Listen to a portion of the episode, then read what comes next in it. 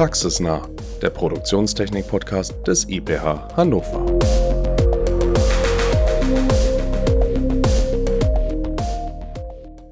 Herzlich willkommen zu einer neuen Folge unseres Podcasts Praxisnah. Schön, dass ihr heute wieder eingeschaltet habt. Ich bin Torben und freue mich, dass ihr wieder dabei seid. In der heutigen Folge spreche ich mit meinem Gast über den industriellen Einsatz von Drohnen.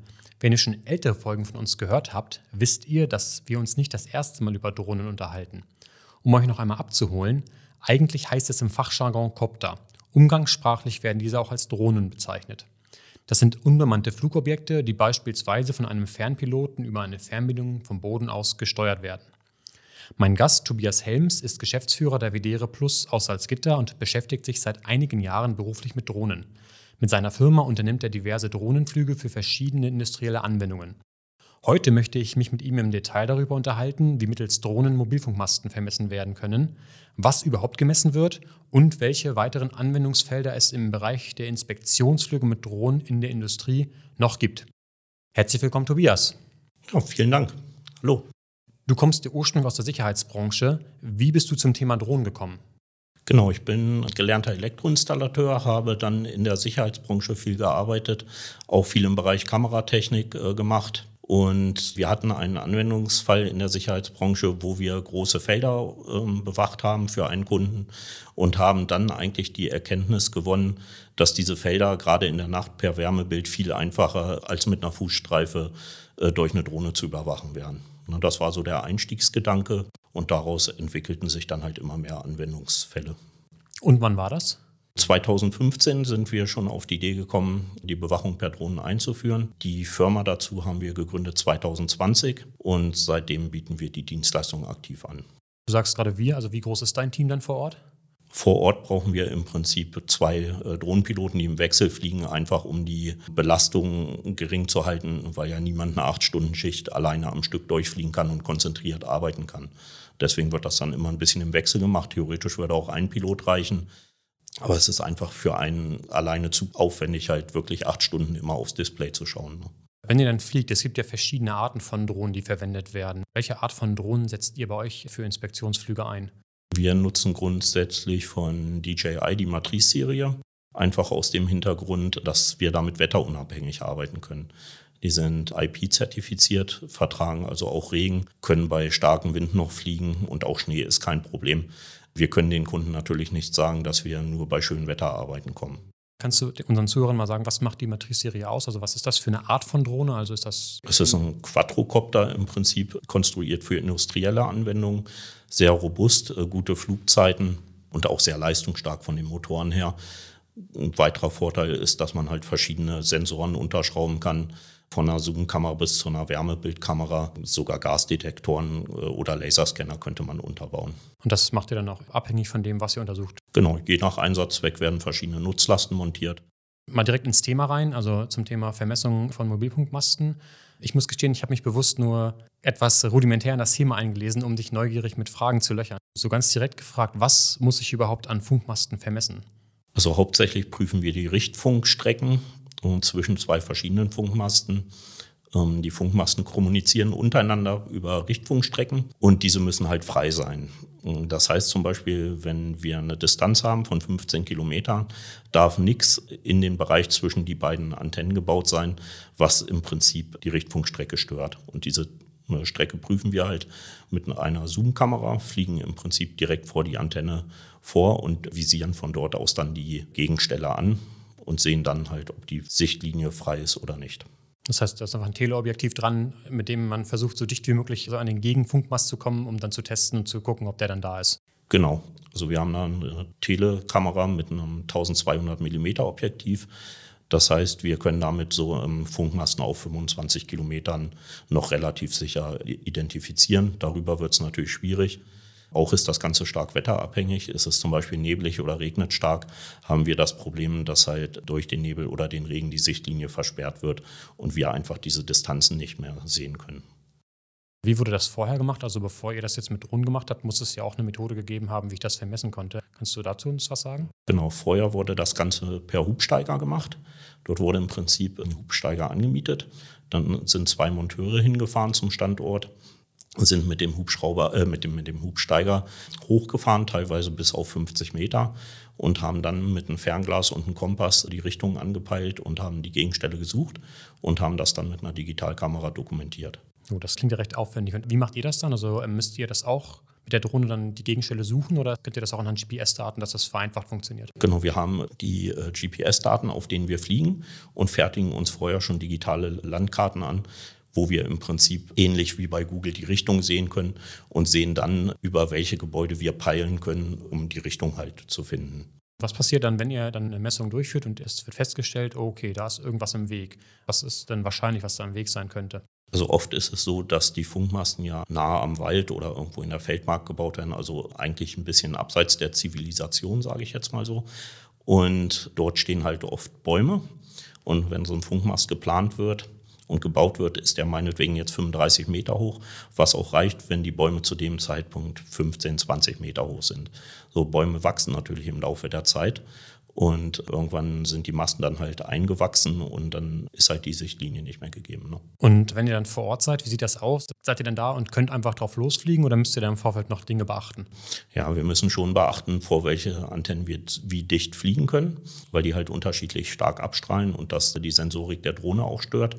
Da ist es dann zum Beispiel ganz gut, wenn man mit RTK fliegt, weil dort die GPS-Daten ergänzt werden mit Daten vom Server der Landesvermessungsämter, also den SAPOS-Daten, äh, die dann über Mobilfunk eingespeist werden. Das trägt dazu bei, dass die Drohne dann weniger störanfällig ist und halt auch ihre Position hält. Und ansonsten haben wir halt im Vorfeld schon die genaue Koordinate auf wenige Zentimeter genau, auf der wir fliegen und auch eine vorgegebene Flughöhe, die meist die Höhe der Richtfunkantennen entspricht. Und auf diese Position stellen wir dann die Drohne, gucken, ob wir die Gegenstelle sehen können. Wenn wir die nicht sehen können, steigen wir so weit auf auf der Position mit der Drohne, bis die sichtbar ist. Und dann können wir halt sagen, die Gegenstelle ist jetzt nicht mehr sichtbar, aber wenn man den Mast zum Beispiel zehn Meter höher bauen würde, könnte man sie wieder sehen. Und fliegt die dann diese Position händisch an oder kann man die Koordinaten einfach eingeben und die Drohne fliegt exakt auf die Position, die ihr eingegeben habt, dann völlig automatisiert?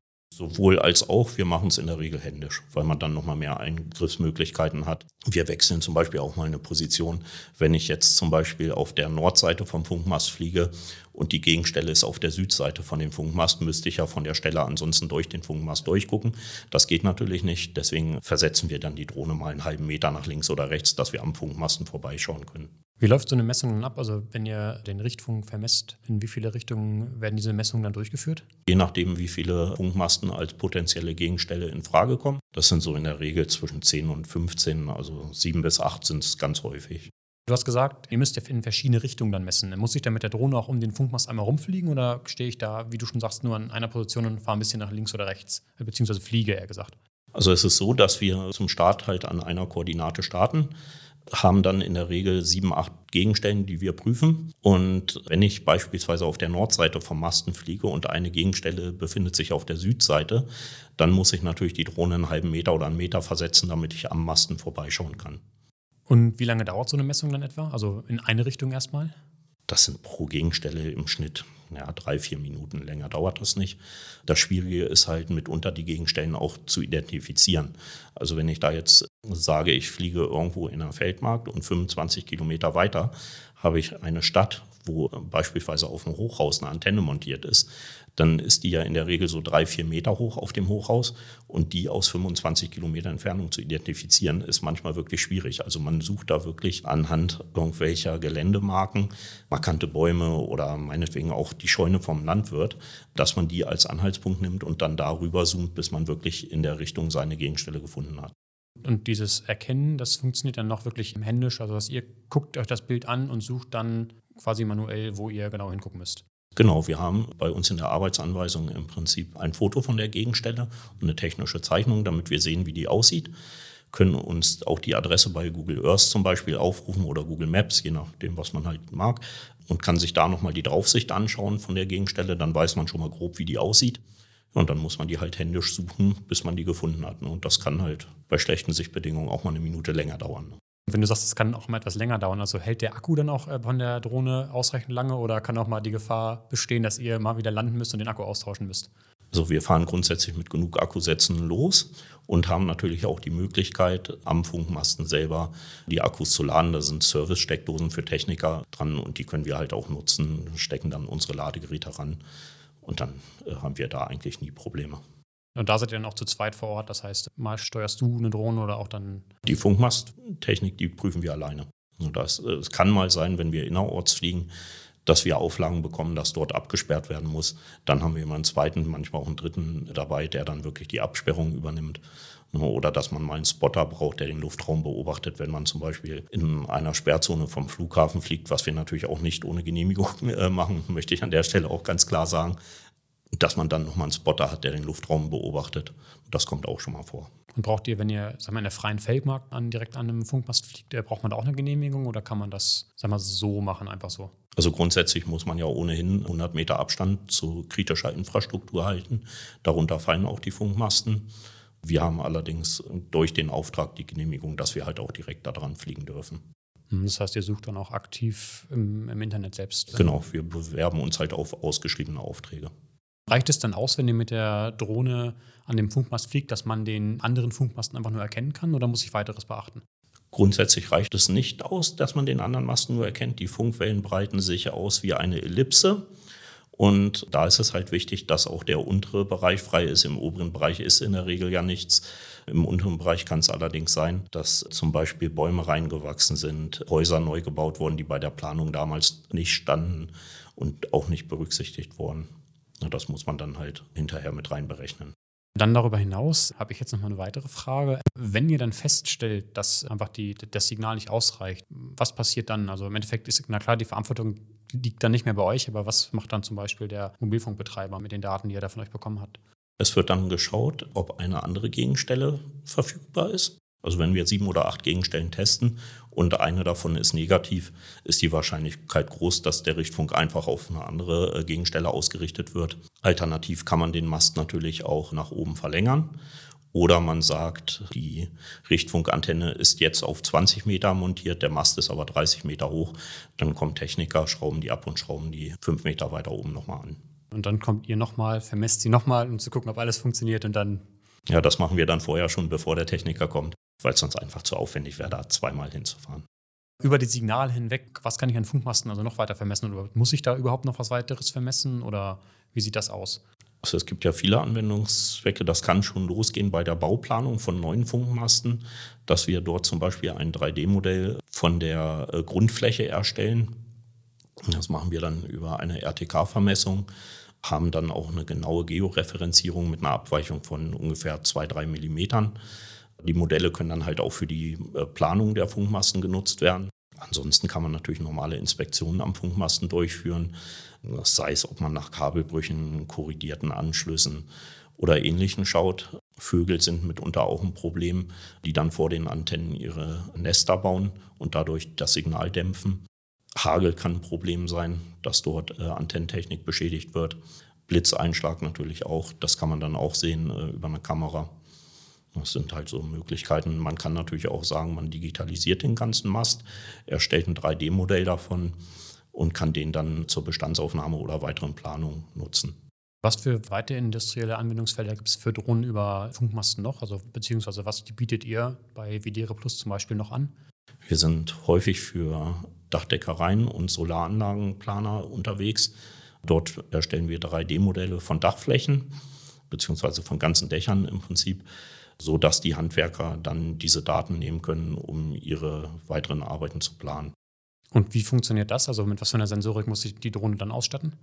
Das machen wir tatsächlich mit einer ganz normalen 20-Megapixel-Kamera im Fotogrammetrieverfahren. Das heißt, wir umkreisen das Dach, machen ganz viele Einzelaufnahmen und eine Software errechnet daraus dann ein voll vermessbares 3D-Modell. Da stellen wir den Kunden dann im Prinzip als Link zur Verfügung über eine Online-Lösung, und der Kunde hat dann die Möglichkeit, selbstständig Messungen in dem Modell durchzuführen, kann allerdings auch von uns eine vorgefertigte Auswertung bekommen, wo alle Längen, Winkel und Flächenmaße schon vorher eingetragen sind. Und nutzt ihr dann dafür auch die gleichen Drohnen oder habt ihr da wieder verschiedene Typen für? Dafür nutzen wir dann häufig die Mavic-Serie innerorts, einfach weil wir keine große Sichtweite brauchen und die Kamera dafür absolut hinreichend ist.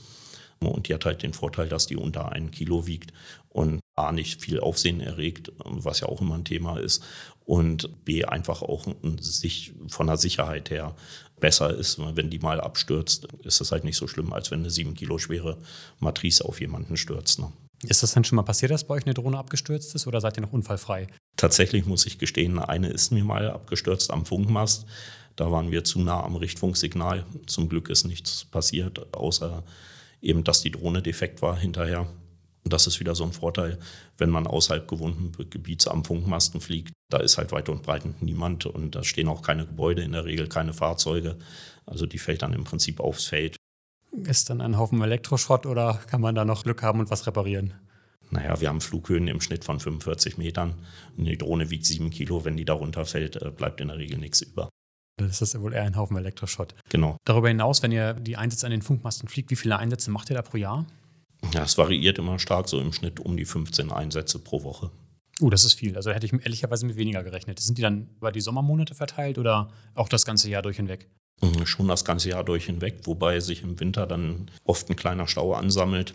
Einfach weil man im Winter nicht jeden Tag fliegen kann, weil durch die Sichtverhältnisse einfach die, die Distanzen nicht möglich sind. Ne? Und deswegen müssen wir halt im Sommer ein bisschen aufholen und im Winter dann wieder ein bisschen ansammeln.